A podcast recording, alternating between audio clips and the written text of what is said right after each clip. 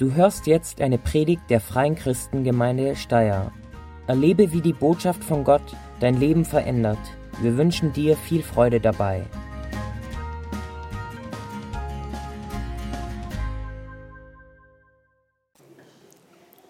So, guten Morgen. Wir sind heute im zweiten Teil unserer neuen Predigtserie, die heißt Glaube auf dem Prüfstand. Das ist ein bisschen ein männlicher Titel. Es geht um Pickelüberprüfung, wie man es beim Auto macht und wir wollen das auch beim Glauben machen. Letzte Woche hat Tobi darüber gesprochen, gesagt, der erste Teil der Pickelüberprüfung ist die Frage, gibt es für mich nur Menschen erster Klasse? Behandle ich die Menschen gleich? Sind sie für mich gleich wichtig? Und dann hat er gefragt, wie ist es? Kann ich da sagen, ist in Ordnung oder habe ich da einen leichten Mangel oder einen schweren Mangel? Und ich bin draufgekommen, wie schon so oft in meinem Leben, dass dieses Thema mit erste Klasse Menschen auch mich total betrifft. Jakobus schreibt in seinem Text von reichen Leuten und armen Leuten und das ist vielleicht nicht so mein Thema, aber ich merke halt bei mir so oft so vielleicht Bildung oder soziale Schicht oder Leute, die mir ähnlicher sind, die verstehe ich besser wie Leute, die einfach anders sind wie ich.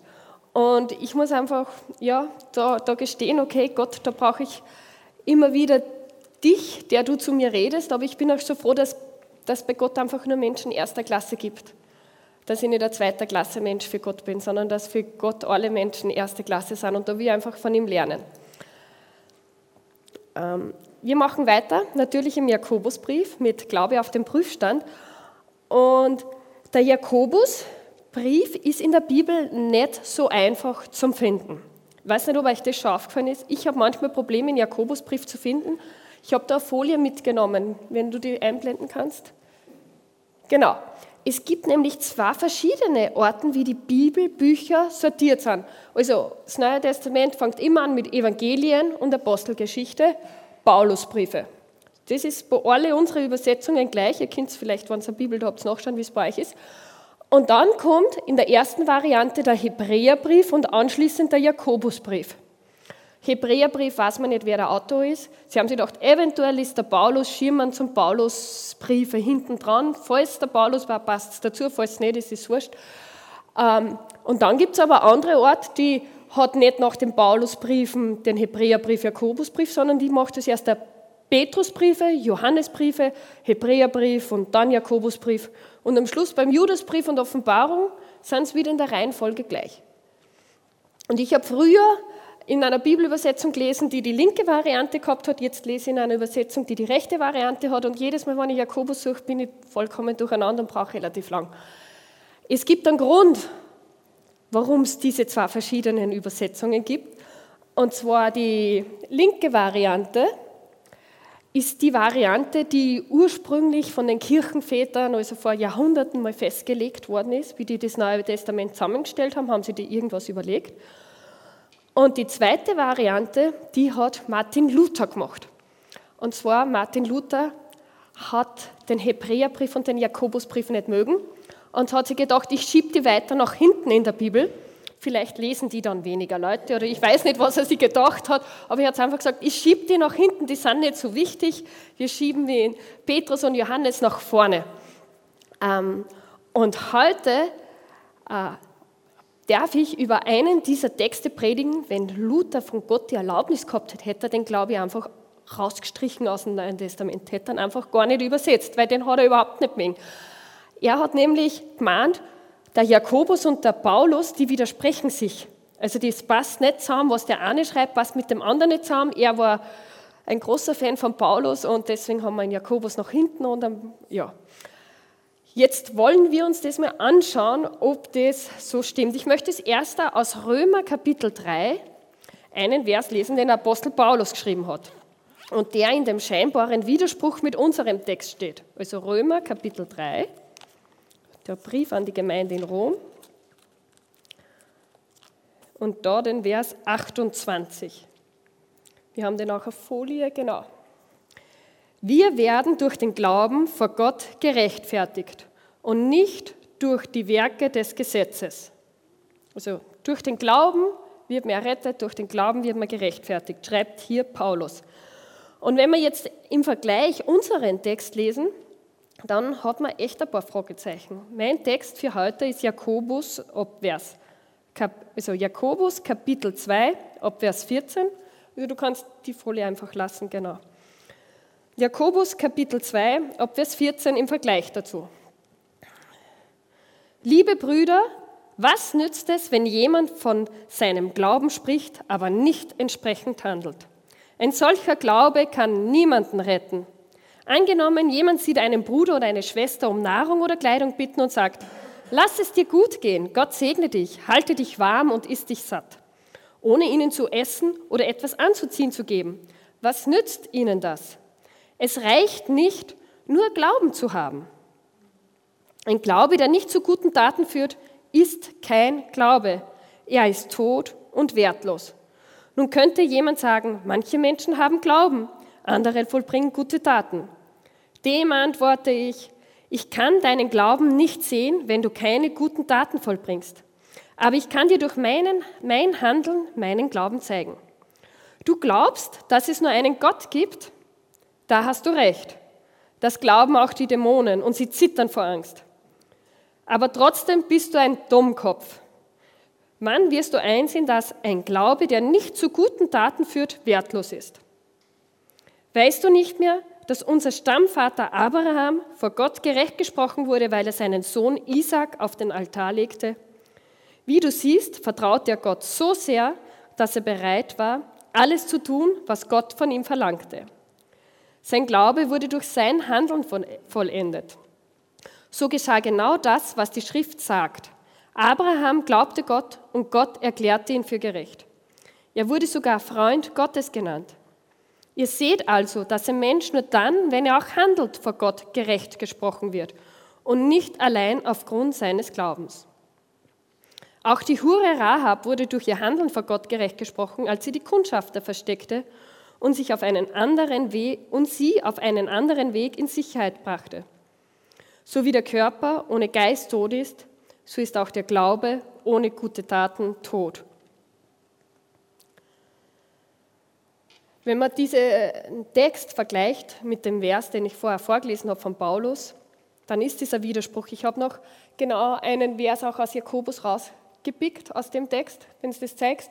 Genau, Paulus schreibt am Anfang, wir werden durch den Glauben vor Gott gerechtfertigt und nicht durch Werke des Gesetzes. Und Jakobus schreibt, Ihr seht also, dass ein Mensch nur dann, wenn er auch handelt, vor Gott gerecht gesprochen wird und nicht allein aufgrund seines Glaubens. Hat Luther recht? Widersprechen sich die zwar? Ich möchte, dass wir in meiner Predigt jetzt mit euch anschauen, was hat Luther, also was meint Paulus, nicht Luther, was meint Paulus mit seinem Text, was meint Jakobus mit seinem Text wie passt das zusammen? Und was bedeutet das jetzt für unser Leben? Paulus war ein Jude. Als Jude haben sie das Alte Testament gehabt und da waren sehr viele Regeln und Gebote, was man alles tun und machen muss, um im Willen Gottes zu leben. Was muss ich tun, wenn ich gesündigt habe? Und sehr viele Gebote und Regeln, um einfach diese Gerechtigkeit zu erlangen. Und ja, viele Dinge, die sie sich halten haben müssen. Und Luther hat auch in einer Zeit gelebt, wo sehr viele Regeln und Gebote von der Kirche aufgestellt worden sind. Du musst dieses und jenes machen, du musst irgendwelche Standard erfüllen und wenn du dann sündigst, dann musst du zur Beichte gehen oder du musst aber ähm, Wahlfahrten gehen oder ähm, Geld bezahlen, um dich frei zu kaufen. Also sie waren beide in einer Kultur drinnen, wo sie gesehen haben, hey, der, der Standard Gottes, die Perfektion Gottes ist so hoch. Und ich schaffe es einfach nicht. Ich schaffe es nicht, diesen Standard zu halten. Es ist wie wenn du vor einer fünf Meter hohen Mauer stehst und dein Job ist es, aus dem Stand hinaufzuspringen.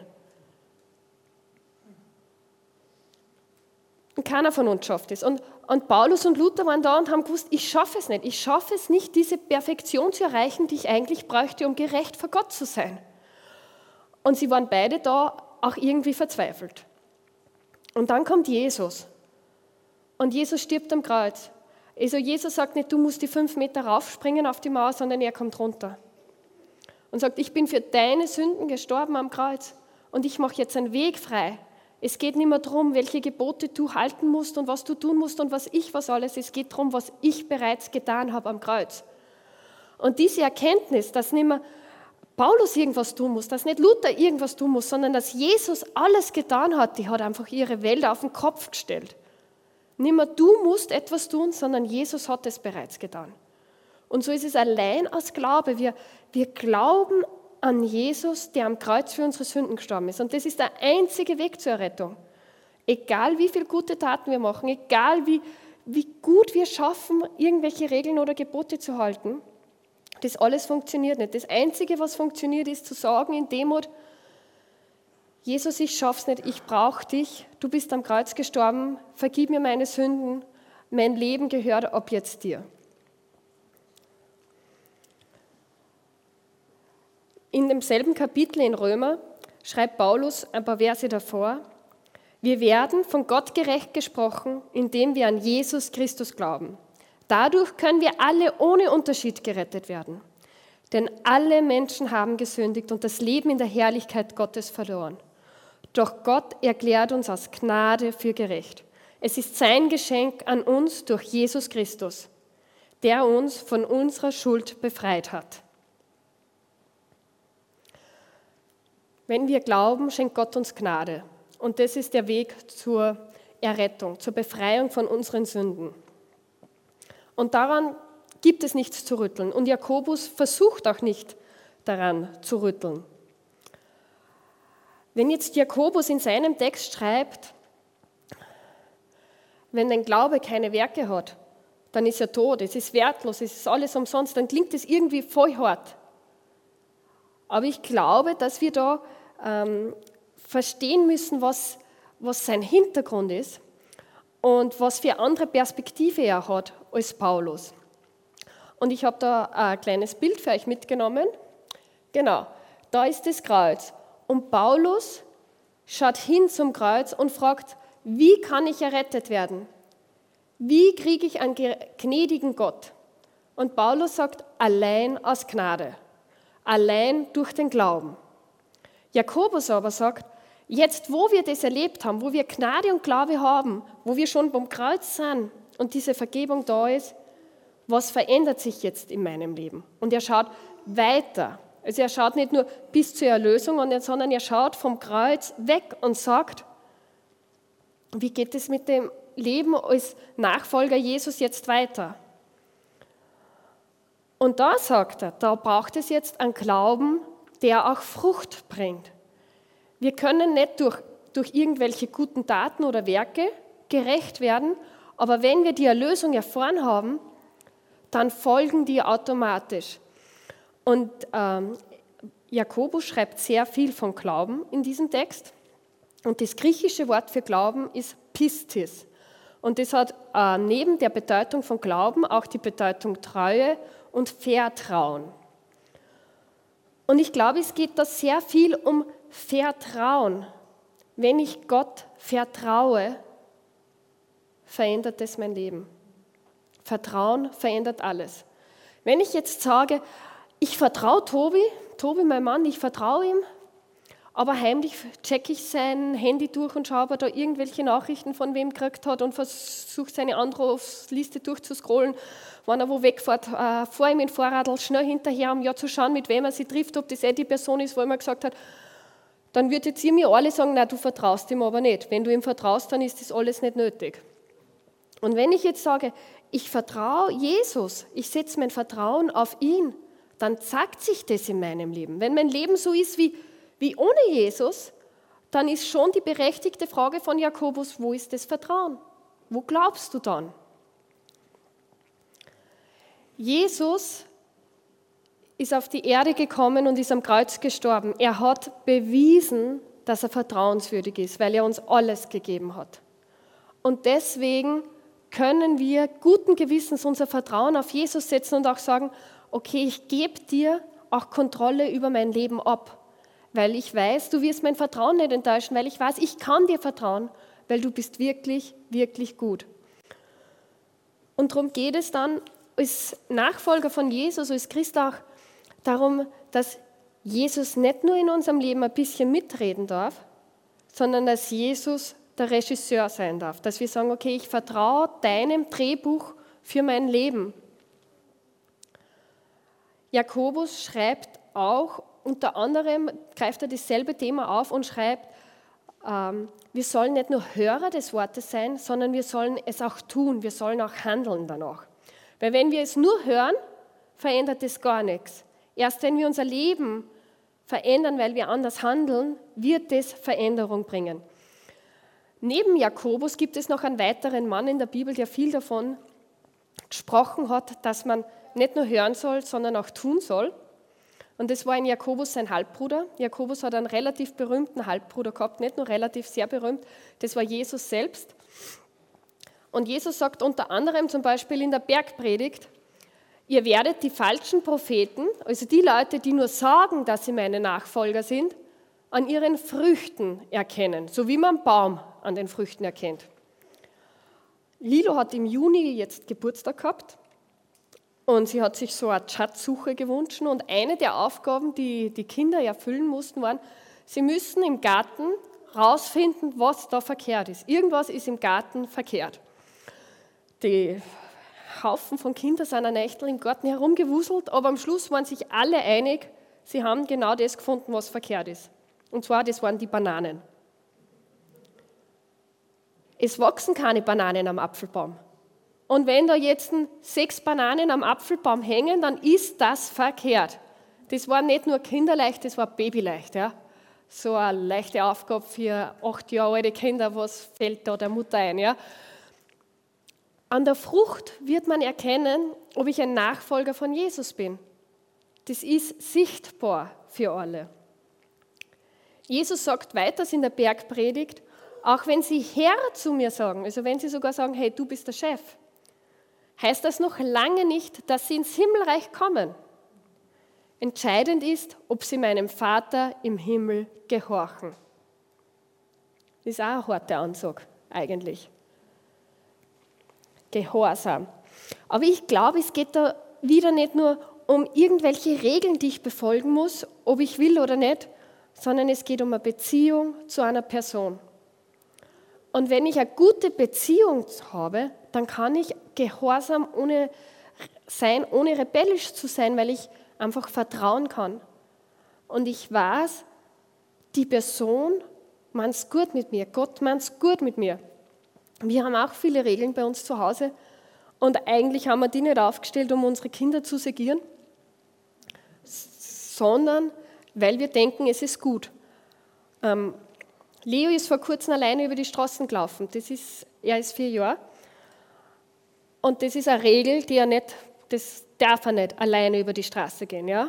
Wir haben mit ihm geredet. Er hat gemeint, ich habe eh links und rechts geschaut. Er kann das eh schon so gut alleine über die Straße gehen, weil er schaut ja brav links und rechts. Wir haben uns aber nicht gedacht, mal, wir möchten den, den armen Burm einschränken in seiner Freiheit und wir möchten ihm das Leben versauen, sondern wir haben uns was gedacht bei der Regel mit, man darf mit vier Jahren nicht allein über die Straße gehen. Wir haben gesagt, wenn du dann Schüler bist, dann ist es wieder anders, aber solange du noch nicht Schüler bist, gehst du nicht alleine über die Straße und wenn dir unsere Erklärung nicht reicht, dann wird es auch Konsequenzen mal geben. Aber seitdem haben wir nichts mehr mitgekriegt, dass er alleine über die Straße läuft. Also ich glaube, er hat es mal verstanden, das Prinzip, was dahinter ist. Wenn wir errettet sind und wenn wir unser Vertrauen auf Jesus setzen, dann wird Frucht sichtbar. Weil Vertrauen verändert alles. Es geht nicht darum, dass ich sage, ich habe einen intellektuellen Glauben, ich glaube, dass es Gott gibt und ich bin zwar noch so ein guter Christ, ich gehe manchmal sogar noch in eine Kirche oder eine Gemeinde und Gott applaudiert mir noch und sagt, hey, wow, da, die hat im Gottesdienst geschafft sondern Gott sagt, ich will, dass im Leben was ändert. Es reicht nicht, wenn du einfach an einem Sonntag mal da sitzt und das zuhörst und nichts machst. Und dabei geht es Gott aber nicht darum, dass er etwas von uns braucht oder will, sondern Gott hat einen guten Plan für dein Leben, für mein Leben. Wenn jetzt Gott, äh, Gottes Wille ist, dass wir in Versöhnung leben und einander vergeben, dann ist es nicht, weil, weil sich Gott im Himmel dann besser fühlt, sondern er weiß, wenn wir einander vergeben und in Versöhnung leben, wird unser Leben besser gelingen. Gott braucht es nicht, dass wir äh, ehrlich und aufrichtig leben. Er, er kennt die Wahrheit sowieso. Also er hat nicht unmittelbar was davon, wenn wir immer die Wahrheit sagen. Aber er weiß, wenn wir ehrlich leben und Wahrheit sagen, dann wird uns das befreien. Dann werden wir ein besseres Leben haben.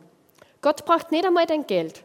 Gott ist der König des Universums und hat alle Ressourcen. Er ist nicht darauf angewiesen, was du ihm an Geld gibst und wie viel du ins Körbchen wirfst oder wie du deine Finanzen managst. Aber Gott weiß, wenn du die Prinzipien, die er uns in der Bibel gegeben hat für den Umgang mit Geld, wenn du das umsetzt in deinem Leben, dann werden deine Finanzen geregelt sein und dann wirst du in einer finanziellen Freiheit leben können. Aber was auch noch ist, die Liebe zum Geld wird nicht dein Leben beeinflussen. Geld wird dir nicht so wichtig sein, dass es dein Leben beeinflusst. Es geht nicht darum, dass Gott irgendwas von dir braucht, sondern Gott will das beste, lebenswerteste Leben, das du haben kannst für dich. Und er hat einen guten Plan. Und darum geht es, wenn wir, wir sagen, ich glaube an Jesus, ich, ich setze mein Vertrauen auf ihn, ich, er ist mein Fundament und ich vertraue ihm. Und wenn ich es dann ähm, zu Geboten oder Regeln kommt, dann weiß ich, dass, dass das einen Sinn macht, weil Gott es einfach wirklich, wirklich gut mit mir meint. Und so ähm, widersprechen sich Paulus und Jakobus gar nicht. Paulus schaut zum Kreuz hin und sagt, du kannst noch so viele guten Taten tun. Errettung, für Errettung reicht es nicht aus. Du kannst alleine nicht gut genug werden. Es ist nur der Glaube. Aber Jakobus sagt, da wollen wir nicht stehen bleiben. Wir wollen dann weitergehen. Wir wollen Jesus sichtbar machen in dieser Welt. Die Leute sollen an unserem Leben erkennen, dass wir zu Jesus gehören. Wie schaut das jetzt noch praktisch aus? Ähm, wenn man jetzt so ganz wirklich Pickerl-Überprüfung macht, zum Abhackeln, dann ist es gut, wenn es irgendwie überprüfbar ist. Ja? Jetzt ist das Glaube, der Frucht bringt, ist so ein großes Thema, das kann man nicht auf drei Sachen beschränken und sagen, okay, dann habe ich das erledigt. Ich glaube, so Glaube und Vertrauen, die Frucht bringen, das Leben verändert, äh, gehört das ganze Leben dazu. Also das ganze Leben muss das widerspiegeln. Aber es gibt natürlich einige Dinge, auf die man mal schauen kann. Wie zum Beispiel eines ist, es gibt es nur Menschen erster Klasse für mich. Das ist, gehört zu diesem, wenn ich Jesus vertraue, behandle ich andere Menschen so, wie er es gemacht hat. Und deswegen gibt es nur Menschen erster Klasse für mich. Und ich möchte noch drei weitere Dinge jetzt mit euch anschauen, die in unserem Bibeltext vorkommen. Jakobus schreibt drei praktische Beispiele, äh, wie sich Glaube zeigt, der der lebendig ist und der nicht tot ist. Das erste ist, er schreibt, angenommen, jemand sieht einen Bruder oder eine Schwester um Nahrung oder Kleidung bitten. Da geht es ganz einfach um praktische Hilfe. Ähm, jemand hat ein Bedürfnis. Bin ich bereit, dass ich meine Zeit, meine Talente und mein Geld für diese Person hergebe, um das Leben dieser Person zu verändern? Bin ich bereit, nicht nur für mich zu leben, sondern auch für andere. Das ist ganz einfach äh, zu überprüfen oder zu sehen, ähm, wer ist mir da der Nächste. Aber Jesus ist gekommen, um, um einfach sein Leben hinzugeben. Und deswegen ist es auch an uns, dass wir einander dienen, einander da praktisch helfen, wo wir, jeder von uns einmal Hilfe braucht. Das zweite Beispiel, das Jakobus schreibt, ist von Abraham. Unser Stammvater Abraham wurde vor Gott gerecht gesprochen, weil er seinen Sohn Isaac auf den Altar legte. Das ist natürlich jetzt ein hammerhartes Beispiel. Ähm, Gott hat Abraham aufgefordert, seinen Sohn als Opfer darzubringen. Die Bibelleser unter uns, die sind ganz entspannt, weil wir wissen, wie die Geschichte ausgegangen ist. Abraham war wahrscheinlich nicht ganz so entspannt. Ähm, Abraham war ein Freund Gottes. Abraham kannte Gott wirklich und vertraute ihm. Deswegen war er bereit, dass er das Unmögliche eigentlich macht. Ich meine, in der Kultur damals, wo die gelebt haben, in den Religionen rundherum, waren Menschenopfer, war es Kinder zu opfern, nicht irgendwas, was es nicht gegeben hat, das hat es rundherum gegeben. Vielleicht hat es deswegen Abraham ähm, nicht ganz so schockiert. Aber es ist ihm deswegen nicht leichter gefallen. Aber ich glaube, dieses Vertrauen, das er in Gott gehabt hat, hat sich da wieder gespiegelt, dass er gesagt hat, ich verstehe dich nicht, Gott, aber ich muss dich auch nicht verstehen, weil ich weiß, du bist gut und ich vertraue dir. Man muss nicht immer alles verstehen, weil Vertrauen bedeutet, dass ich auch vertraue, wenn ich es nicht verstehe. Und Gott wollte auch nicht, dass Abraham Isaac opfert, sondern Gott wollte, dass Abraham einfach Prioritäten setzt und sagt, okay, Gott, du zuerst und alles andere danach. Du zuerst und alles andere danach. Und so ist die Frage, die sich dann uns stellt, gibt es etwas, was dir wichtiger ist als Gott? Gibt es irgendwo einen Bereich in deinem Leben, wo du Gott nicht ganz vertraust, wo er nicht mitreden darf, wo er nicht die Kontrolle haben darf?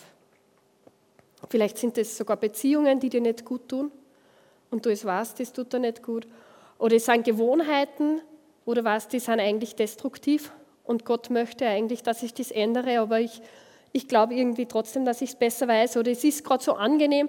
Gibt es irgendwo in deinem Leben einen Bereich, wo du sagst, eigentlich, da hat Gott nicht ganz die Kontrolle, vielleicht ist es auch deine Zeit oder dein Geld. Wir leben in einer Gesellschaft, äh, wo wir uns nicht gerne festlegen lassen. Wir wollen unsere Freiheit und unsere Selbstbestimmung behalten und dann ist es oft so, dass Leute sagen, na, ich kann mich in einer lokalen Gemeinde oder in einer lokalen Kirche nicht mitarbeiten, nicht einbringen, weil das verplant meine Zeit. Und ich will mich nicht im Vorhinein festlegen lassen, muss ich an einem Sonntag da sein oder nicht. Und vielleicht ist es dein äh, Wunsch nach Selbstbestimmung und eigene äh, Zeitenteilung stärker, wie dass du sagst, okay Gott, ich vertraue dir. Und ich weiß, dein Plan ist es, dass wir alle uns in deiner Gemeinde engagieren es kann ganz verschieden sein, aber ich ermutige dich einfach, sei offen und lass den Heiligen Geist auch bei dir einfach den Finger auf Stellen legen, wo du einfach da noch Veränderung brauchst, wo du mehr Vertrauen brauchst. Das dritte Beispiel, das Jakobus uns dann gibt, ist die Hure Rahab. Er schreibt, auch die Hure Rahab wurde durch ihr Handeln vor Gott gerecht gesprochen, als sie die Kundschafter versteckte und sie auf einen anderen Weg in Sicherheit brachte. Ähm, die Rahab lebte im Land Kanaan. Das Volk Israel ist aus Ägypten ausgezogen. Und damals, es hat vielleicht nicht Nachrichten gegeben, wo wir innerhalb von einer Stunde die ganze Welt alles gewusst haben, aber die ganze äh, große Umwelt da, die haben gehört von den Plagen und den Wundern, die Gott in Ägypten gemacht hat. Die haben gehört von einem Gott, der das Meer geteilt hat. Die Leute hatten Angst vor diesem Gott der Israeliten. Aber die Rahab hat gesagt, nicht ich habe Angst und Furcht, sondern sie hat gesagt, das ist der einzig wahre Gott. Und zu dem will ich gehören. Und sie hat dann ihr Leben riskiert, um diese Kundschafter zu verstecken. Und sie hat nicht nur ihr Leben riskiert, sie hat gesagt, ich will das alte Leben hinter mir lassen, ich will mein Vertrauen ganz auf diesen Gott setzen. Ich verlasse alles, was ich habe und ich will Teil dieses Volkes werden, das den lebendigen Gott hat. Heute müssen wir nicht Israeliten werden, wenn wir Jesus nachfolgen würden. Jesus ist gekommen. Die Art und Weise, wie wir ausdrücken, dass wir zu, zum Volk Gottes gehören, ist, wir lassen uns taufen. Wir zeigen in der Taufe, dass wir zur Familie Gottes dazugehören. Wenn du jetzt schon diese Entscheidung getroffen hast, von der Paulus geschrieben hat, äh, zu glauben, und Gott zu vertrauen, aber du hast dich noch nie taufen lassen, dann ist die Frage, die Jakobus heute dir stellt, warum? Was hindert dich da, das sichtbar zu machen, dass du zum Volk von Jesus dazugehörst, dass du ein Anhänger, ein Nachfolger Jesu bist? Und ich möchte euch auch ermutigen, lasst die Frage, die Jakobus da stellt, einfach zu und fragt euch mal, was hindert mich eigentlich? Was sind die Gründe, warum ich es nicht machen möchte? Und warum vertraue ich da Jesus nicht ganz, dass er wirklich einen guten Plan hat für mein Leben? Und zwar so einen guten Plan, dass es ja öffentlich sichtbar macht, zu sagen, okay, ich gehöre zu Jesus, ich gehöre zu seinen Nachfolgern dazu und alle sollen es wissen. Wenn ich oft der Predigt höre, denke ich an andere. Kennt ihr das? Ma, Schaut, dass der nicht da ist. Die Predigt hätte so für den passt. Kennst du das? Oder man, die braucht es. das, das passt genau zu der in ihrem Leben. Ich bin noch nie mit dem Auto von meinem Nachbarn zur Pickerl-Überprüfung gefahren. Es ist nicht unsere Aufgabe, das Auto vom Nachbarn anzuschauen und dort zu schauen, ob alles passt. Und es ist ja nicht unsere Aufgabe, den Glauben von anderen irgendwie eine Pickerl-Überprüfung zu machen, sondern lassen wir das für uns wirken, ohne gleich an andere zu denken und zu sagen, hey, wo habe ich Mangel in meinem Glauben? Wo habe ich Mangel in meinem Vertrauen? Und wo muss ich jetzt zur Werkstatt fahren und den Heiligen Geist ein bisschen Schrauben drehen lassen oder Öl nachfüllen lassen? Und das möchte ich uns einfach ermutigen. Denkt man nicht an irgendwelche andere, für die das vielleicht passt. Der Heilige Geist kümmert sich um die Pickerl-Überprüfung für andere. Lassen wir unseren eigenen Glauben vom Heiligen Geist überprüfen. Ich wünsche mir, oder mein Traum ist es, dass wir als Gemeinde ein Ort sind, wo Leute einen lebendigen Glauben haben, weil sie ihr Vertrauen ganz auf Jesus setzen. Weil Vertrauen verändert alles. Es verändert dich, es verändert mich, es verändert unsere Umgebung, wenn wir Gott vertrauen und diese Frucht sichtbar wird. Und das wünsche ich mir, dass wir eine Gemeinschaft sind von Menschen, die wirklich ihr Vertrauen auf Jesus setzen und die dadurch ein totaler Segen sind für ihre Umwelt. Ich bete noch. Herr Jesus, ich danke dir, dass du am Kreuz gestorben bist, damit wir Errettung haben dürfen. Du bist der einzige Weg zum Vater und wir glauben an dich. Und ich möchte dich echt bitten, dass du uns immer wieder hilfst, ganz neu unser Vertrauen, unseren Glauben auf dich zu setzen und uns für dich zu entscheiden. Weil Herr Jesus, ich danke dir, dass du uns nicht nur einmal abholst, sondern dass du immer wieder uns hilfst, unser Auto, unseren Glauben zu überprüfen und ein Pickel zu machen und zu zu schauen einfach, wo gibt es noch mangelhafte Bereiche. Und ich möchte dich echt einladen, Heiliger Geist, sprich du zu uns, zeig du uns, wo unser Glaube noch wachsen darf, wo unser Vertrauen noch nicht wirklich da ist, wo wir ja noch Dinge zurückhalten, weil wir noch nicht ganz vertrauen. Und ich danke dir, dass du einen guten Plan für all unser Leben hast. Dass wir einfach mit dir ein Leben hier haben dürfen, das total in deinem Segen ist aber dass wir auch wissen, wir haben ein ewiges Leben und wir haben eine Zukunft und eine Hoffnung bei dir. Du bist gut und ja, wir vertrauen dir. Amen. Wir danken dir fürs Zuhören und hoffen, dass dir diese Predigt weitergeholfen hat. Auf www.fcg-steyr.at findest du mehr Infos über die Freie Christengemeinde Steyr sowie die Möglichkeit, deine Fragen zu stellen.